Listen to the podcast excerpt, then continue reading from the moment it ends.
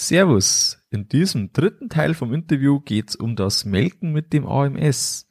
Dabei besprechen wir, warum der Roboter besser melken könnte, wie die Kuh freiwillig in die Box geht und ob freier oder gelenkter Kuhverkehr die bessere Wahl ist.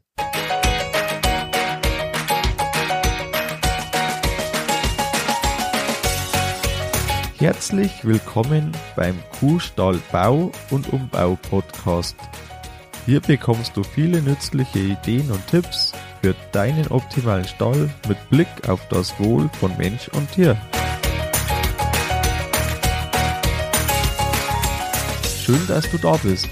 Ich bin Gusti Spötzl und ich unterstütze Milchkuhhalter, die richtigen Entscheidungen für ihren Stallbau oder Umbau zu treffen und eine für sich optimale Lösung zu finden, ohne jemals schon einen Stall geplant und gebaut haben zu müssen. Hallo in der heutigen Folge. Heute ist der dritte Teil rund um das Thema Roboter. Wenn du den ersten und zweiten Teil noch nicht gehört hast, empfehle ich dir, dir für das Verständnis die Folge 44 und 45 zu hören. Im ersten Teil ging es um die Ansprüche der Kuh, den Einfluss der Oxytocin-Wirkdauer und auch was das überhaupt ist und noch einiges mehr. Im zweiten Teil ging es um den Melkstand, also das Melken im Melkstand, unter anderem auch Hyperkeratosen, also die Hornhautkrusten an der Zitzenspitze und ob die verbaute Technik auch die geeignete ist. Und im heutigen dritten Teil eben um das Robotermelken, wo der Roboter seine Schwächen auch hat und was erfüllt sein muss, dass fast keine Kühe zum Treiben geholt, ähm, keine Kühe geholt werden müssen. Viel Spaß. Äh, gängige Frage, die äh, unter den Melkroboterbauern ist, das ist die Frage, wie viele Kühe musst du holen? Was sagt jetzt da der Experte? Wie geht's, dass die Kuh freiwillig zu melken geht? Ähm, es geht, indem man als erstes mal das natürliche Kuhverhalten berücksichtigt. Und das natürliche Kuhverhalten ist, dass die Kuh nicht zum Melken geht. Die Kuh geht zum Fressen und lässt sich das Melken gefallen. Ich will mich hier auch nicht mit irgendwelchen Plagiaten schuldig machen oder fremden Federn schmücken. Das hat der Professor Orloff von der Bundesanstalt aus Kiel, äh, Bundesforschungsanstalt äh, für Milch in, in Kiel mal gesagt. So wird es zumindest immer berichtet äh, und ich glaube, es stimmt auch, das war ihm durchaus zuzutrauen. Ähm, sehr praxisorientierter, herzlicher Mensch. Und ähm, der hatte das angeblich mal so gesagt, es stimmt in jedem Fall. Die Kuh geht nicht zum Melken, sie geht zum Kraftfutterfressen. Aus Sicht der Kuh ist der Melkroboter ein Kraftfutterroboter, der einem halt an Sitzen rumfummelt und sie lässt sich das Melken halt gefallen. So, und das ist das Erste, was man berücksichtigen muss. Das Zweite, was man berücksichtigen muss, ähm, obwohl ich größter Kuhfan bin, aber eigentlich muss ich denen ein schlechtes Zeugnis ausstellen hinsichtlich der Charaktereigenschaften. Kühe sind nicht nur gierig nach Kraftfutter, nein, im Kuhstall herrscht auch Mobbing.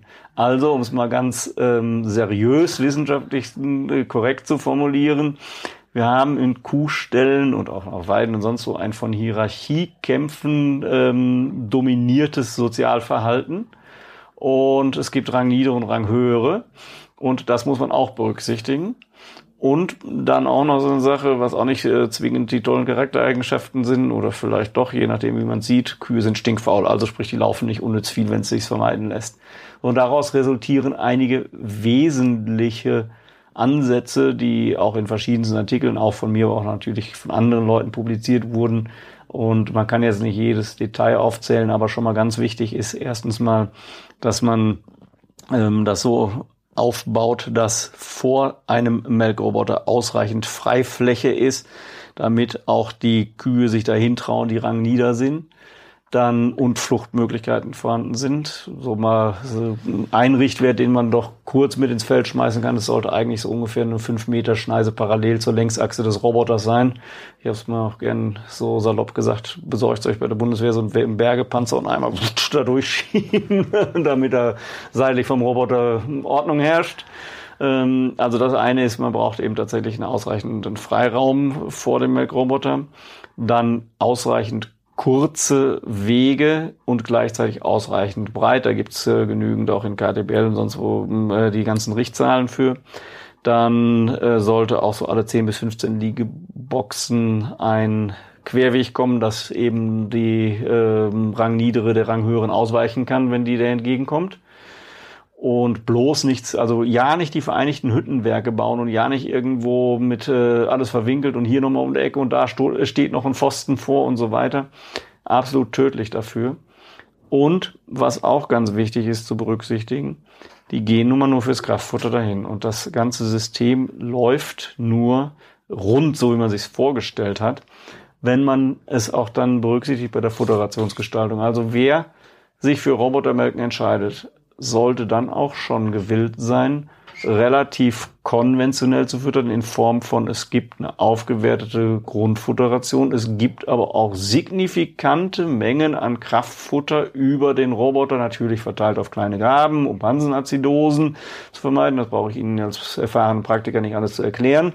Aber ähm, das gilt es alles auch zu verhindern. Aber trotzdem, die brauchen ausreichende Kraftfuttergaben jeden Tag und das bedeutet, dass der Milcherzeugungswert auch dann ähm, deutlich ähm, der, der Futtertrogration unterhalb der durchschnittlichen Herdenleistung bzw. der Durchschnittsleistung der zu melkenden Gruppe liegen sollte.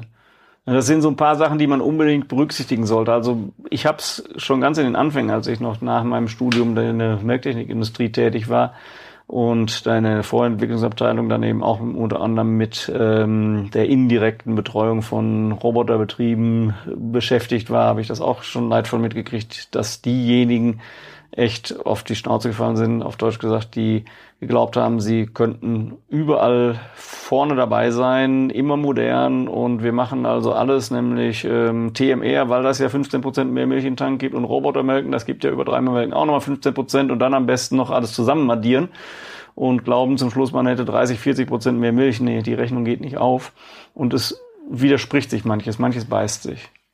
Und deswegen, das, das sind so diese Sachen eben dran denken. Erstens, wir brauchen ein ausreichendes Kraftfutterangebot im Roboter, zwar in kleinen Mengen, aber trotzdem ausreichend muss es sein. Zweitens, wir brauchen kurze Wege, breite Wege dahin. Wir brauchen ausreichend Freiraum vor dem Roboter. Fluchtmöglichkeiten müssen gegeben sein. Ähm, das sind so die Sachen, die man berücksichtigen muss. Und natürlich dann auch die ganzen Einstellungen am Roboter. Nur, Sie können da ja einstellen, was Sie wollen. Sie stellen da ja lediglich ein, zum Beispiel mit der berühmten Melkzulassung, ähm, wie das immer genannt wird, was Sie da einstellen, ist ja lediglich der frühestmögliche Zeitpunkt, wann die Kuh wieder rein darf, also ab wann der Roboter sie nicht wegschickt. Und natürlich sollte man das auch mit ausreichend ähm, Puffer einstellen. Sie sollten also nicht hergehen und sagen, ja, ich will, dass die nach acht Stunden gemolken wird, dann stelle ich da acht Stunden ein. Dann kommt die nach sieben Stunden 55, wird rausgeschmissen. Das dauert nochmal zwei, drei Stunden, bis die wiederkommt, wenn überhaupt. Also da sollte man schon dann auch mal zur Not Stunde zu früh oder früher als beabsichtigt reinlassen, ähm, um das Ziel zu erreichen, dass halt lieber eine Handvoll zu früh gemolken wird, als die Hälfte deutlich zu spät. Da die Grundsatzentscheidung, einen gelenkten oder einen freien Kuhverkehr, von was sind Sie Verfechter und warum?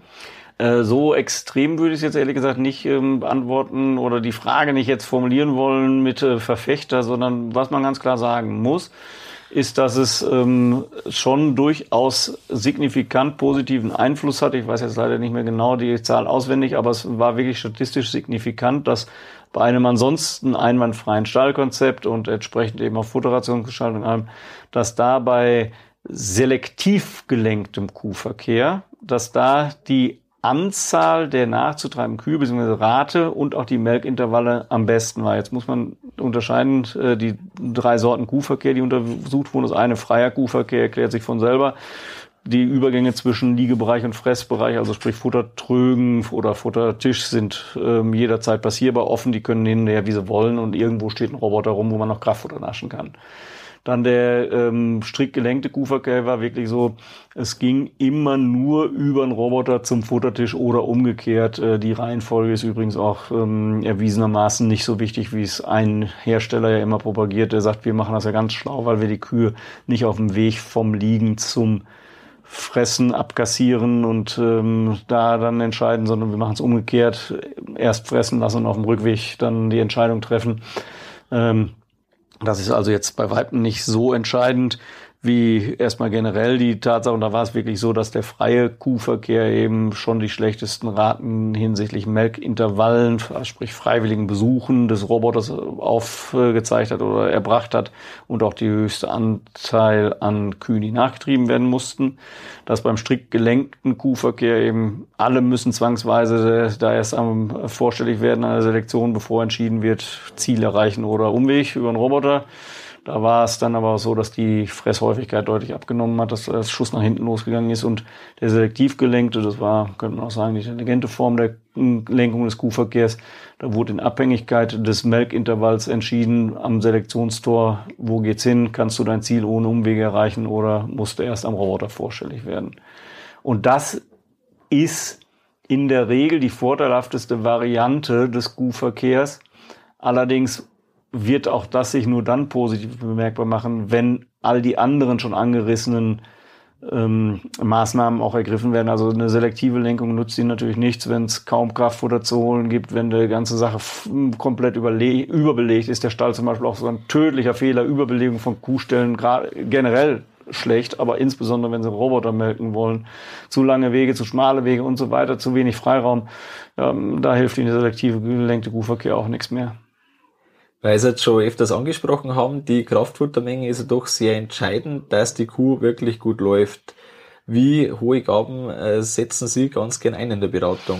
Also es, wird allgemein so empfohlen, dass noch mindestens drei Kilo pro Tag, aber eben verteilt auf die 24 Stunden, ne, immer dran denken, Azidosen nicht provozieren, dass das ähm, so eine Menge sein sollte, die eine Kuh noch angeboten bekommt. Entsprechend können sich jetzt als versierter Praktiker selber ausrechnen, wie hoch dann die Differenz zwischen Milcherzeugungswert der Futtertrogration und der durchschnittlichen Leistung der Gruppe sein muss. Da hat es übrigens auch mal vor ein paar Jahren, ich weiß nicht mehr ganz genau, wann es war, aber vor ein paar Jahren eine KTBL-Tagung in äh, Weinstefan, also Freising-Weinstefan gegeben.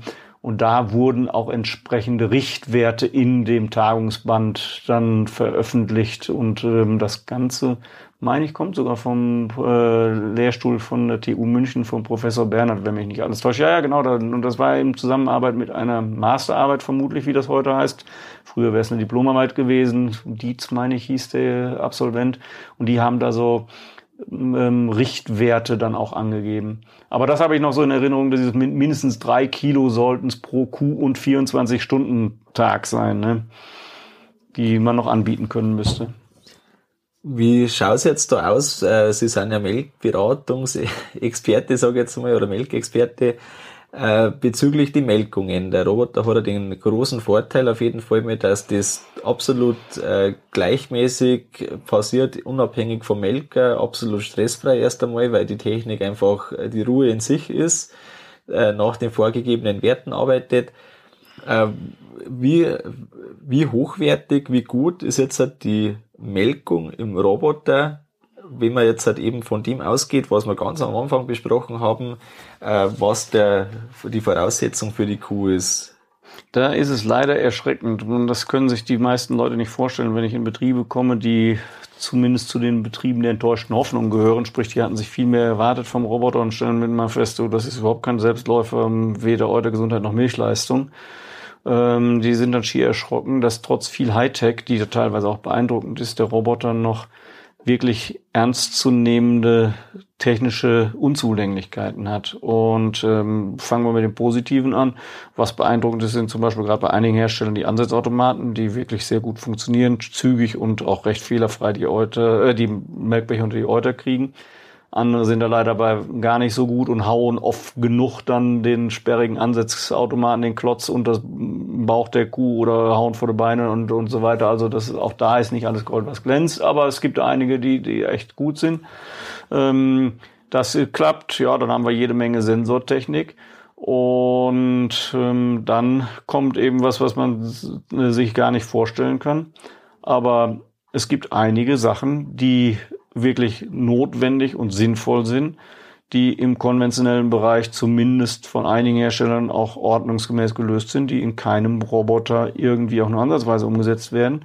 Und das ist explizit oder ganz konkret ist das, ähm, in allen Melkrobotern hat man nach wie vor unnötig hohe, vermeidbare milchflussabhängige Vakuumverluste, weil kein Roboter die fehlenden Sammelstücke durch eine periodische Belüftung, also eine Ersatztechnik wirklich ähm, kompensiert hätte. Das ist das Erste. Das Zweite ist, obwohl man ja, wie die Ergebnisse der Hochschule Dresden ganz klar belegen, bei 38 Prozent der Kühe mit kritisch hohen Nachgemelken rechnen muss, hat kein Roboter die Möglichkeit zum Nachmelken.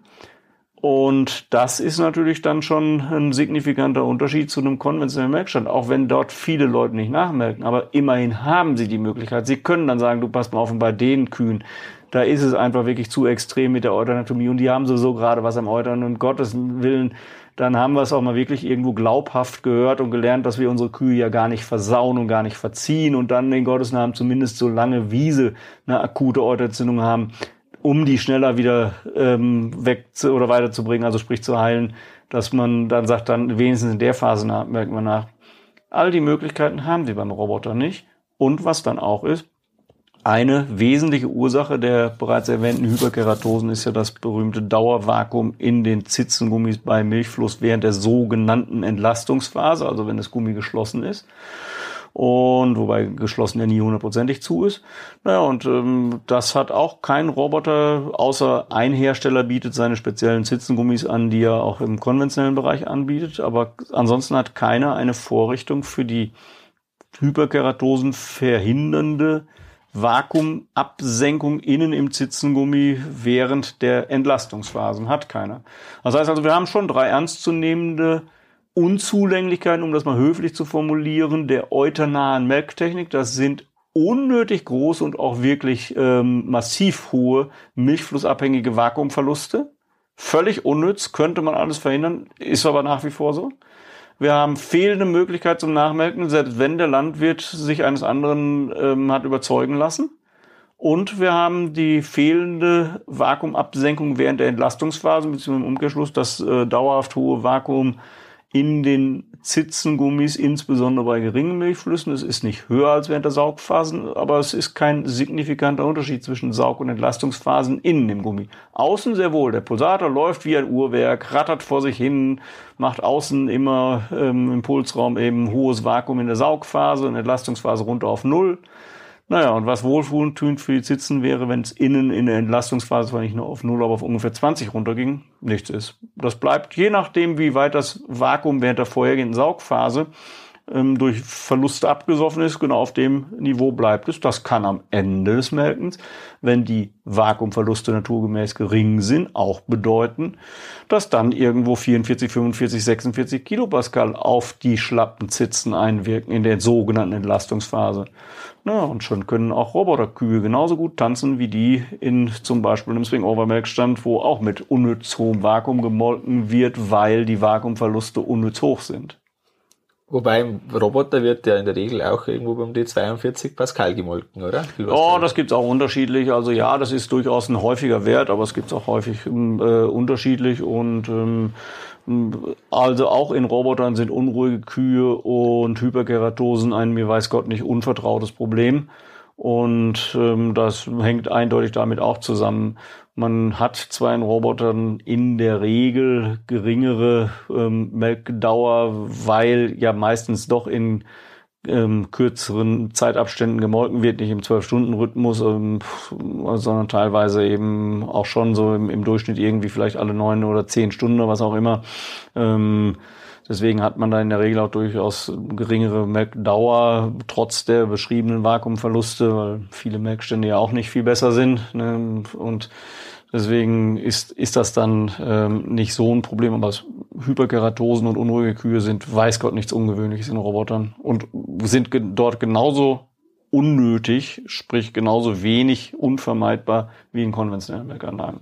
Inwieweit gleicht das Roboter aus, indem er die Kühe oder die Viertel die leer sind, schon vorzeitig abnimmt und die äh, anderen noch hängen lässt? Da, das, das ist zugegebenermaßen, ist das ein Vorteil, ähm, den Roboter haben, wenn sie tatsächlich eben dann rechtzeitig, ohne signifikant blind zu melken, die Melkbecher von den Eutervierteln abziehen, sobald das einzelne Euterviertel keinen Milchfluss oder keinen nennenswerten Milchfluss mehr aufweist dass dann tatsächlich ähm, das weniger schlecht ist für die Zitzenkondition, als wenn die genannten Probleme wie Dauervakuum in den sogenannten Entlastungsphasen, ähm, wenn die noch dann auch auf sagen wir mal, drei Euterviertel einwirken, weil das, das letzte als nicht fertig wird. Das ist zugegebenermaßen ein Vorteil, den Viertel individuelles Melken hat. Aber noch schlauer wäre es natürlich, man hätte für ordnungsgemäße Vakuumverhältnisse gesorgt in vorhergehenden Saugphasen, Entlastungsphasen. Und man hätte sich ein Herz gefasst und gesagt, na du, bevor wir das, den Melkbecher jetzt ganz runterreißen, ziehen wir mal erst ein bisschen sanft und melken nach und dann ziehen wir runter. Also technisch wäre das alles machbar. Die Roboter hätten durchaus ein Potenzial, aber solange solche Notwendigkeiten lieber geleugnet werden, statt die letzten Lücken zu schließen. Ja, solange ist es dann halt auch eine Idee auf dem Papier, aber nicht in der Praxis anzutreffen. Inwieweit sind es die Vorteile dann, dass ja da doch jedes Mal eine Zwischendesinfektion möglich ist, ähm, das ja da durch die Technik ganz einfach in den Pausenzeiten, in den Kuhwechselzeiten möglich ist, dass da von der Altergesundheit, die einfach in der Hinsicht der Vorteil ist, und dann auch noch die viertel individuellen Daten, die man hat und da ja frühzeitigere ähm, ja, Krankheitsbilder oder irgendwas erkennbar ist, äh, Abweichungen vom Standard äh, sind ja da deutlich früher erkennbar, weil man ja die äh, Vermengung, die Vermischung mit den restlichen drei Vierteln nicht hat. Das, das, das ist so durchaus richtig, dass die, ähm, dass das Vorteile hat, wenn man zwischendesinfizieren kann und wenn man auch von äh, den Eutervierteln mehr Daten hat. Allerdings ähm, setzt natürlich schon zu spät an, weil es ja dann auch so ganz klar suggeriert, dass man also bereits Euterentzündungen hat und nur verhindert, dass die sich dann weiter übertragen. Und äh, Prophylaxe wäre hier wesentlich sinnvoller und wesentlich effektiver, statt hinten raus zu versuchen, die Folgen zu mildern. Und bezüglich der Daten, da darf man auch sich keine Illusionen hingeben. Das ist jetzt also nicht, als ob da ähm, die Wahnsinnsmöglichkeiten daraus erwachsen würden. Und sie sehen dann halt die Realität abgebildet. Naja, die ist aber eben auch oft vermeidbar schlecht, wie zum Beispiel die Melkdauer, Milchflussraten, ja, kommen eben durch zum Beispiel unnötig hohe Vakuumverluste zustande oder auch die, selbst wenn sie Zellzahlen hätten auf ähm, Viertelbasis, ja, dann würden sie halt sehen, ja, toll, ramponiert durch Dauervakuum. Also das heißt, das bringt ihnen dann bei der Vermeidung von Euterkrankheiten keine ähm, Vorteile, ebenso wenig wie die Zwischendesinfektion ihnen dazu Vorteile bringt, das Entstehen von Zitzenschäden und unter Umständen hohen Restmilchmengen zu verhindern, was ja auch signifikant beiträgt zur Euterentzündung. Sehr wohl kann das natürlich die Ausbreitung innerhalb der Herde oder auch meinetwegen äh, Eutervierteln der, der Kuh äh, beeinträchtigen, also im positiven Sinne beeinträchtigen. Das ja. Aber es ist bei weitem nicht so gut oder so wertvoll wie, wie gutes Melken, was eine Prophylaxe bedeuten wird. Welche äh, Fehler bekommen Sie mit, dass im Umgang mit einem Roboter gemacht werden? Also Fehler, die jetzt der Landwirt in der Hand hat? Ja, die Fehler sind sicherlich zum einen eine Überlastung, also sprich zu viel Kühe durch einen Roboter durchschleifen wollen, weil das halt allgemein ist, das geht so. Dann natürlich auch in den grundlegenden Aufbau dass zum Beispiel der Stall gar nicht robotertauglich ist oder dass man völlig falsche Vorstellungen davon hat, eben hinsichtlich Futterationszusammensetzung oder eben auch, dass man glaubt, man möchte von allem den Rahmen abschöpfen, sprich TMR, weil es modern ist und Robotermelken und alles. Aber jetzt muss man vorsichtig sein, mit Fehler suggeriert natürlich auch immer eine gewisse Schuldzuweisung. Und ähm, das muss man auch ganz klar sagen, wenn den Leuten das auch immer wieder so erzählt wird, dass das alles so ginge und ach, der zieht da auch locker 70 Kühe durch mit einer Einboxanlage. Ja, es ist nur die Frage, wie effektiv ist das, wie gut sind jetzt wirklich die Milchleistungen, die Eutergesundheit und alles. Ähm, dann ist es natürlich auch so, dass man das zu gerne glaubt. Es ist na naturgemäß so, dass man lieber dem glaubt, der positiv berichtet und Euphorie und, und, und ähm, Zuversicht verbreitet, als den, den Mahner und Bremser, der sagt euch immer, es wachsen keine Bäume im Himmel und mal realistisch betrachtet bei so einer Solo-Einboxen-Anlage, wenn du tatsächlich die Milchleistung rausziehen willst, die heute so allgemein angestrebt werden, dann ist irgendwo bei 55, 60 laktierenden Kühen ist dann Schluss, außer du bist gewillt, entsprechend erhöhten Arbeitszeitaufwand fürs Nachtreiben von Kühen ähm, zu erbringen. Ja, und man kann das durchaus auch immer irgendwo Einzelbeispiele finden, wo das angeblich ähm, alles klappt, aber die breite Masse, muss man ganz ehrlich sagen, täte sich den größeren Gefallen, dann etwas moderatere Kuhzahl pro Box und würde damit genauso viel Milch erwirtschaften wie mit mehr Kühen, die dann einfach in zu langen Intervallen gemolken werden. Wir haben jetzt ganz am Anfang äh, die Wichtigkeit der Schlauchführung und äh, Wichtigkeit für den Melkprozess ausführlich angesprochen. Kann jetzt der, der Käufer, also der Landwirt, der einen Roboter kaufen möchte, Einfluss nehmen, ähm, die dann praktisch vom Roboterhersteller umgesetzt werden, sodass das zu einer möglichst guten Melkung führt? Oder ist das im Endeffekt schon so, dass der Standard, den es gibt, das ist der Standard, der dann ausgeliefert wird, und eigentlich da kein Handlungsspielraum also, möglich ja. ist. Also Sie haben auf die Technik von Melkrobotern äußerst wenig Einflussmöglichkeiten. Die Gestaltungsmöglichkeiten sind sehr gering. Das Wesentliche, wo Sie eigentlich Einfluss haben, ist auf die Melkintervalle durch Ihre Fütterung, Stallbau, durch äh, Einstellung am Roboter und alles. Ähm, ansonsten hinsichtlich der Technik, ja, Sie können Sitzengummis auswechseln, Sie können auch fremd gehen, ähm, wo auch einige natürlich Erfolg mit haben, wenn sie zu ihrer Herde bessere passende Sitzengummis finden, als was der Hersteller vom Roboter anbietet bedeutet. Bei der Schlauchführung wird es schon eng. Ähm, die ist aber in der Regel auch nicht so katastrophal, wenn wir jetzt reden über die Schlauchführung in Hinblick auf, wie hängt der Melkbecher unterm Euter. Das ist einer der Vorteile, den Roboter in der Regel haben gegenüber konventionellen Melkanlagen, dass Dreh- und Hebelkräfte keine signifikant negative Rolle spielen, mit Ausnahme von einem, das war mal ein Modell, ich weiß gar nicht, ob es überhaupt noch eine großartige Relevanz hat, wo von hinten angesetzt wurde und dann der Arm auch wieder nach hinten weggefahren ist und ähm, beim nach Wegfahren hat er dann oft die Becherschiefung rumgezogen, also Eigentor geschossen.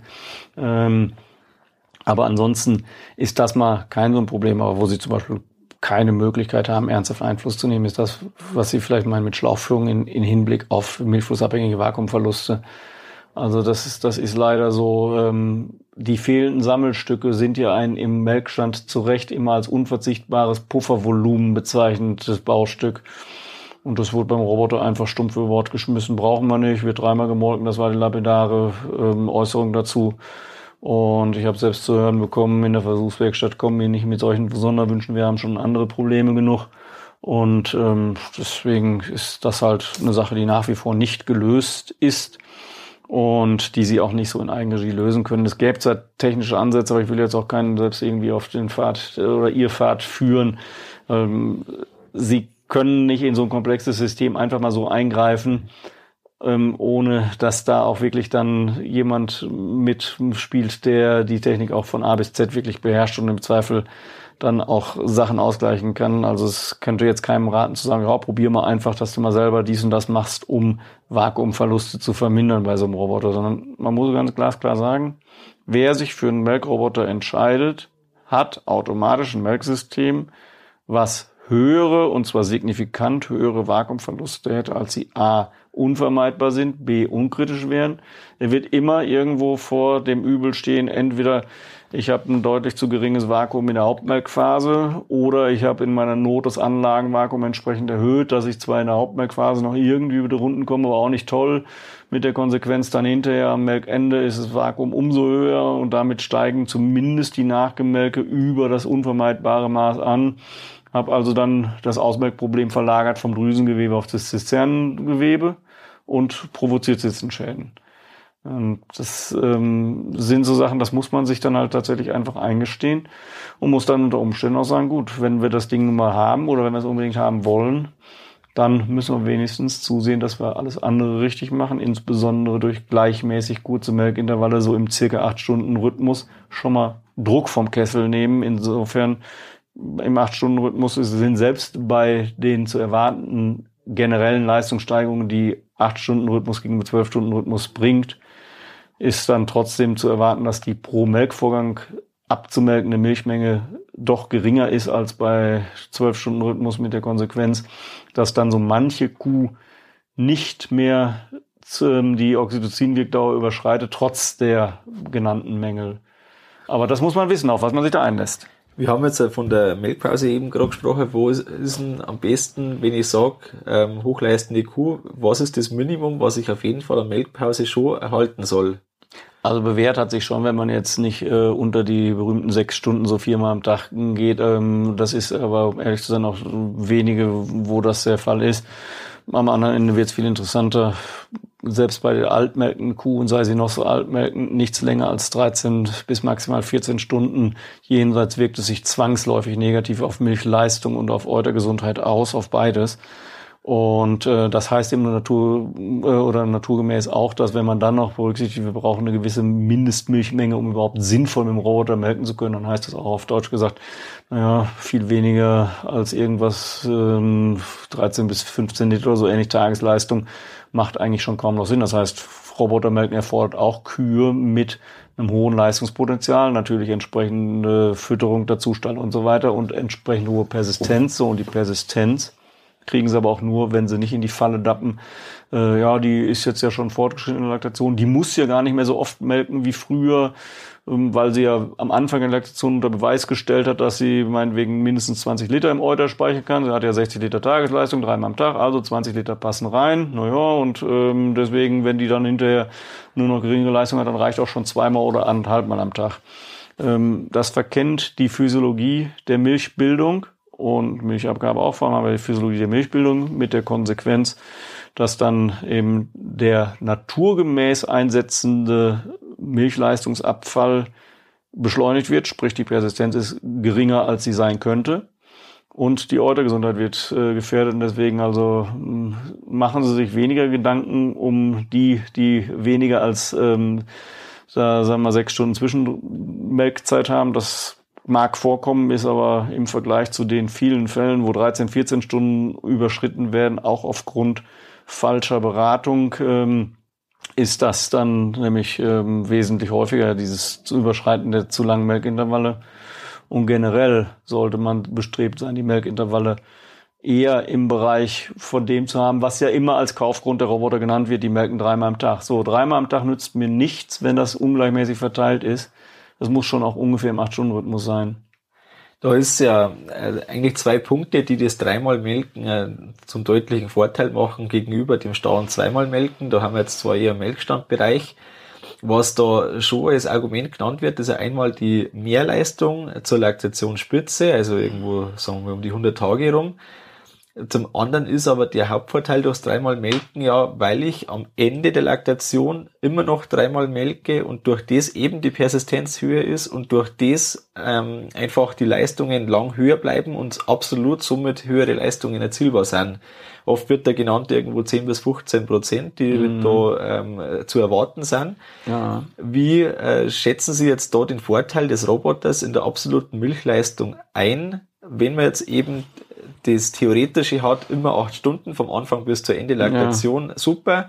Und alles, was dazwischen kommt, nicht mehr ganz so super. Wie ist das in der Praxis dann wirklich? Welchen Vorteil haben die Roboter dann wirklich? Ähm, das brauchen wir nicht einzuschätzen, das kann man auch Vergleichsstudien nehmen. Und es ist ganz klar, dass in den Roboterbetrieben die Milchleistungen nicht höher sind als in vergleichbaren Betrieben, dass die Keimzahlen und Zellzahlen, also sprich Milchqualität, sogar schlechter sind, allerdings auch wieder nicht so viel schlechter, als dass es äh, nur dadurch zu wirtschaftlichen Einbußen käme, aber keinesfalls ist das ein Selbstläufer. Und wenn man es mal wirklich praxisgerecht vereinfacht auf den Punkt bringen will, dann brauchen Sie schon die gleichmäßig kurzen Melkintervalle von so circa acht äh, Stunden und das auch bis in die weit fortgeschrittene Laktation, um die gegeißelten melktechnischen Defizite der Roboter halbwegs auszugleichen. Und da wird eher ein Schuh draus, dass man sagen kann, naja gut, wem das gelingt, einen Roboter am Laufen zu halten äh, mit den gleichmäßig kurzen Melkintervallen, der kommt dann bei der Leistung wenigstens so weit, dass er und meistens dann auch bei der Eutergesundheit und Milchqualität so weit, dass er kein Fiasko erlebt. Aber er überholt auch nicht den Kollegen, der mit einem einwandfreien Melkstand im Zwölf-Stunden-Rhythmus melkt.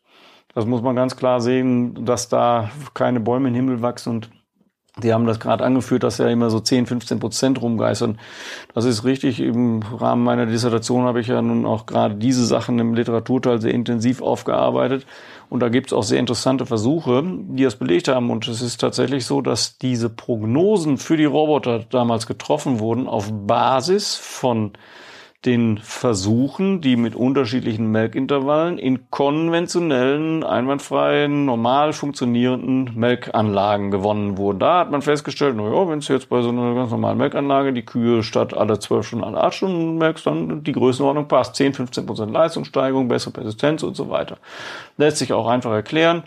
Eben der genannte Alveoleninhibitor, das Molkeneiweiß, wirkt sich doppelt negativ aus auf die Milch Milchbildungszellen, sowohl ihre Anzahl, das erklärt die schlechtere Persistenz bei zu langen Melkintervallen, als auch auf ihre Tätigkeit, das erklärt die bereits kurzfristig absinkende Milchleistung im Falle verlängerter Melkintervalle.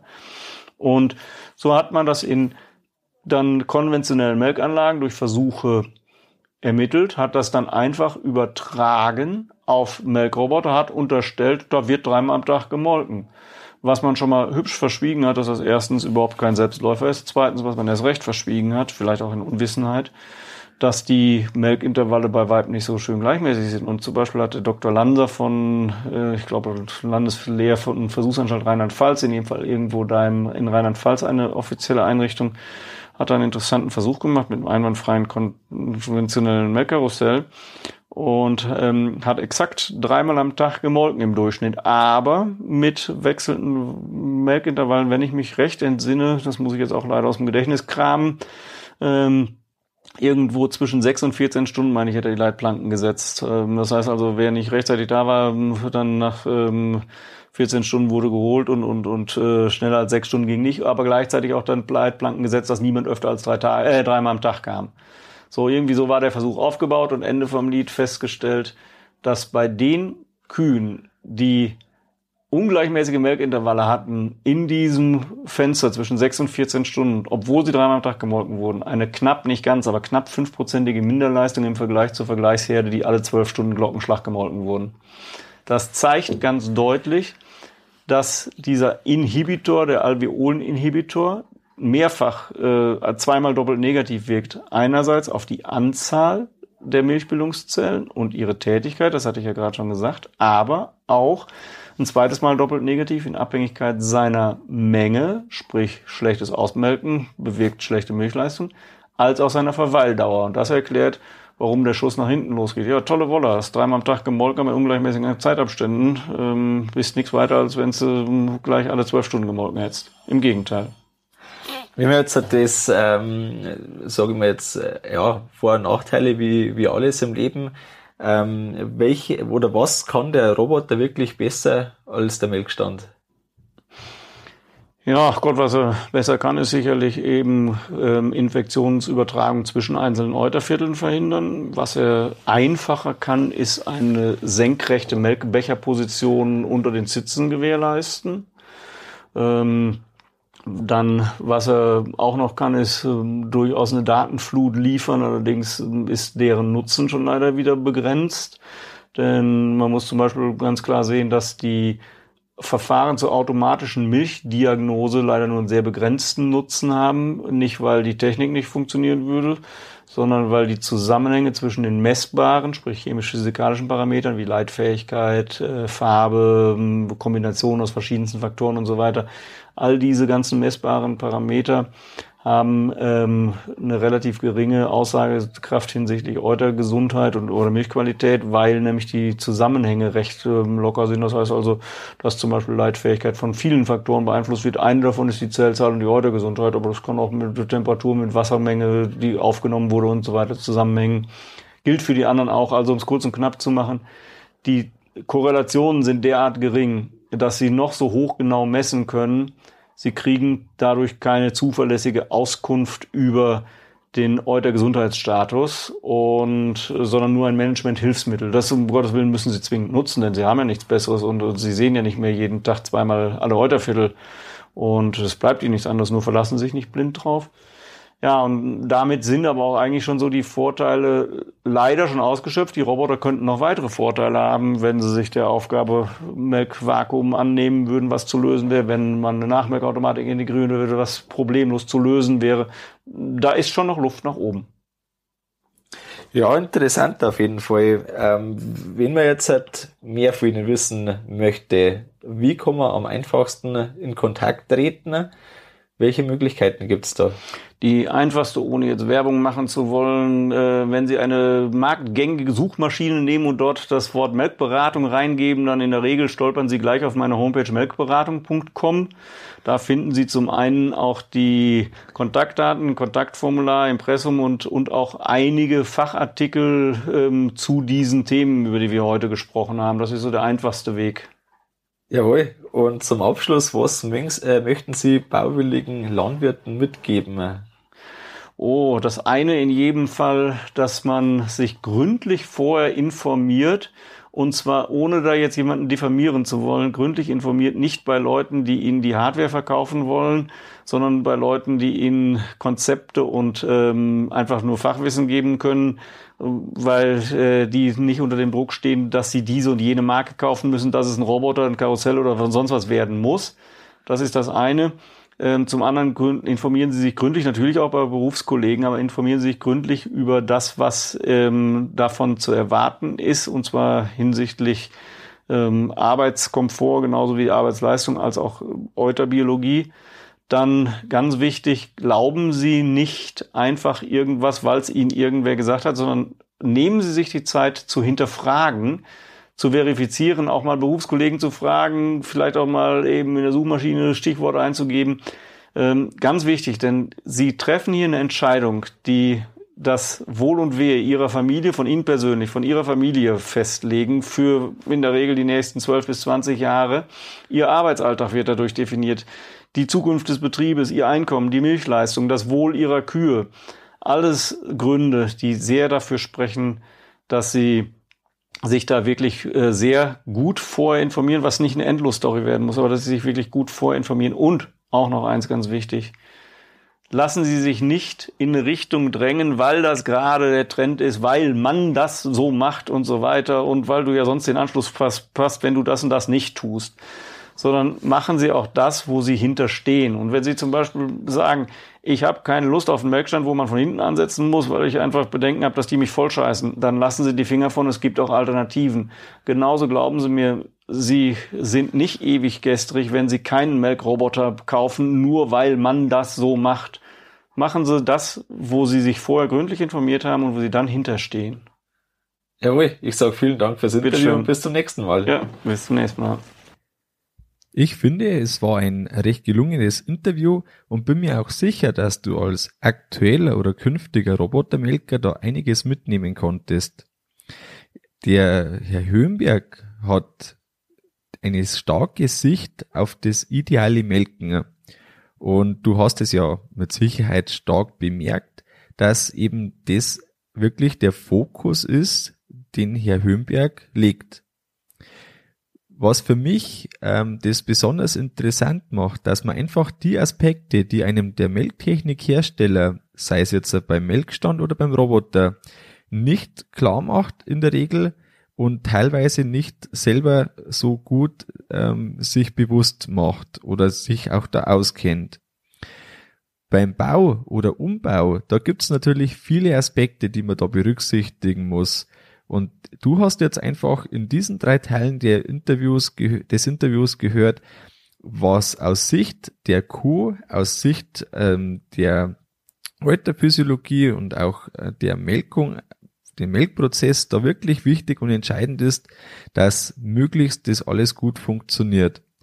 Natürlich ist jedes System, das man sich einbauen kann, egal ob Melkstand, Melkroboter und da die jeweiligen Ausführungen davon mit Vor- und Nachteilen behaftet da drüber wegschauen, das bringt nichts. Weil wenn man sich was einbaut, das einfach wirklich nachgewiesenerweise, was Herr Hümberg ähm, oft einfach dann auch ausmacht, dass da nicht pauschale Aussagen kommen, sondern wirklich Sachen, die in Versuchen auch nachgewiesen wurden.